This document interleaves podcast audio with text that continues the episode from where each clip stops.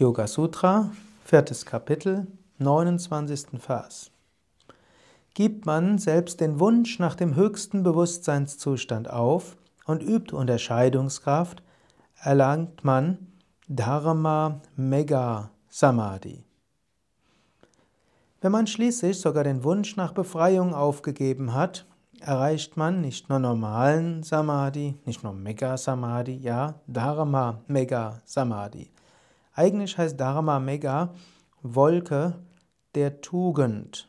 In diesem Zustand weiß man, was das Richtige ist, was das eigene Dharma, die eigene Aufgabe, die eigene Pflicht ist. Das Hauptmittel zur Befreiung ist der Wunsch nach Befreiung. Aber der Wunsch nach Befreiung ist dann auch das letzte Hindernis. Ganz zum Schluss, wenn wir sehr weit entwickelt sind, müssen wir sogar den Wunsch nach Befreiung aufgeben. Erst dann sind wir befreit.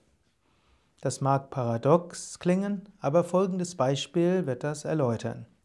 Wenn du zum Beispiel aufs Dach steigen willst, was benutzt du? Eine Leiter.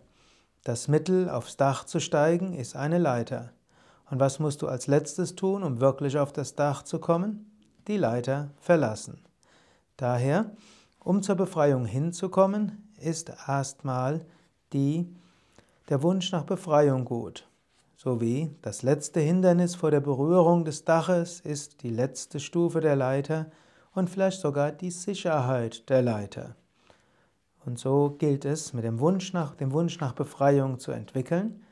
So kommst du gut voran auf dem spirituellen Weg und dann ganz zum Schluss lässt du sogar den Wunsch nach Befreiung los.